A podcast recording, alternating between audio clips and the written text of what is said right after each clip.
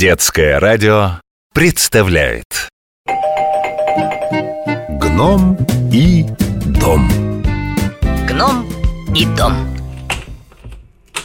А знаете ли вы, кто живет с вами по соседству? Вот, например, здесь, в одной из квартир этого высотного дома, живет самый настоящий гном домовой по имени Тихон. Когда все уходят по своим делам, он вместе с котом Рыжиком хлопочет по хозяйству. Мы живем в удивительном мире, чего не увидишь в телеэфире.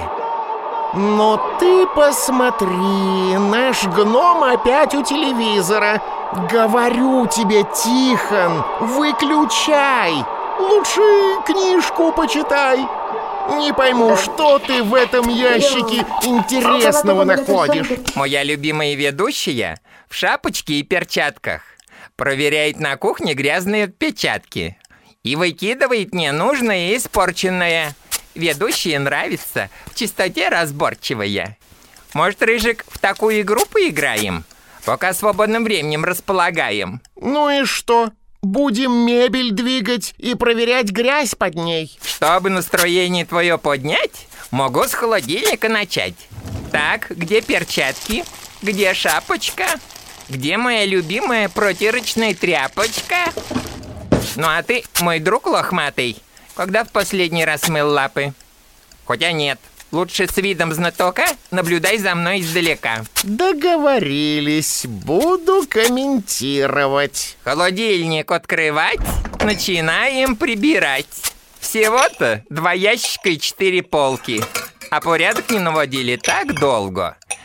Есть что, Рыжик, предложить? Как продукты правильно разложить? Я знаю, что на каждой из полок в холодильнике своя температура. На самых холодных хранят скоропортящиеся продукты. По-моему, какая-то ерунда. Зачем же нужна морозилка тогда? Никакая не ерунда, Тихон. Но есть ведь еще масло, сосиски, колбаса. Их не всегда кладут в морозилку. А на полочке что потеплее, что положить? Говори поскорее. На менее холодные полки холодильника можно положить, например, сыр. Для овощей и фруктов есть ящики внизу, там теплее. Еще, Рыжик, нужно мнение ваше. Где будем хранить суп и кашу? Приготовленные блюда остужают и хранят в кастрюльках или контейнерах. А если их нет?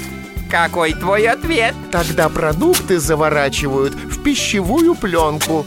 А что, нам есть что завернуть? Так вот же, тарелки в ряд. На них котлеты отдельно лежат. Давай их упакуем. У меня не получается. Одна котлета не помещается. Не проблема. Давай ее сюда. Я справлюсь.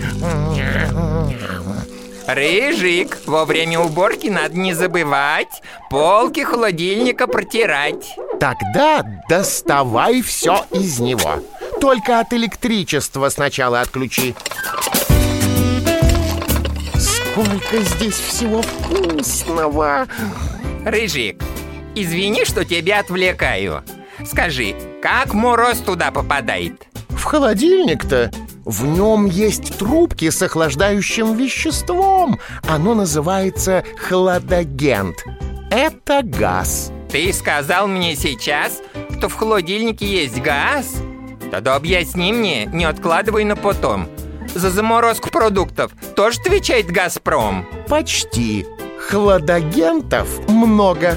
Некоторые делаются из природного газа и нефти, что добывает «Газпром». Так я о том и говорю. За ответ благодарю. Дело уборки идет к завершению. Осталось проверить сроки хранения. Хорошая мысль. Посмотрим упаковки. Где срок годности истек? Показывай мне, Тихон.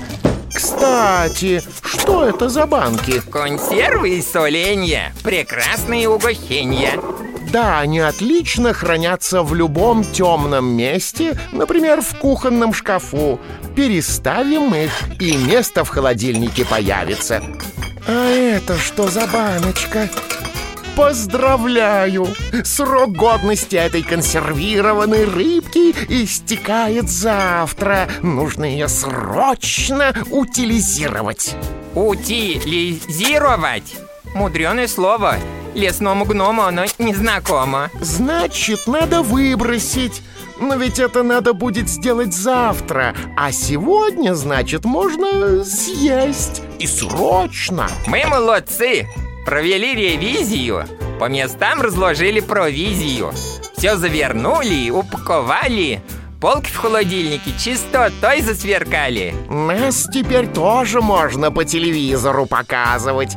Интересно, а у соседей все сроки годности продуктов в холодильнике правильные? Пойдем проверим. Сосед будет рад, я уверен. Гном и дом.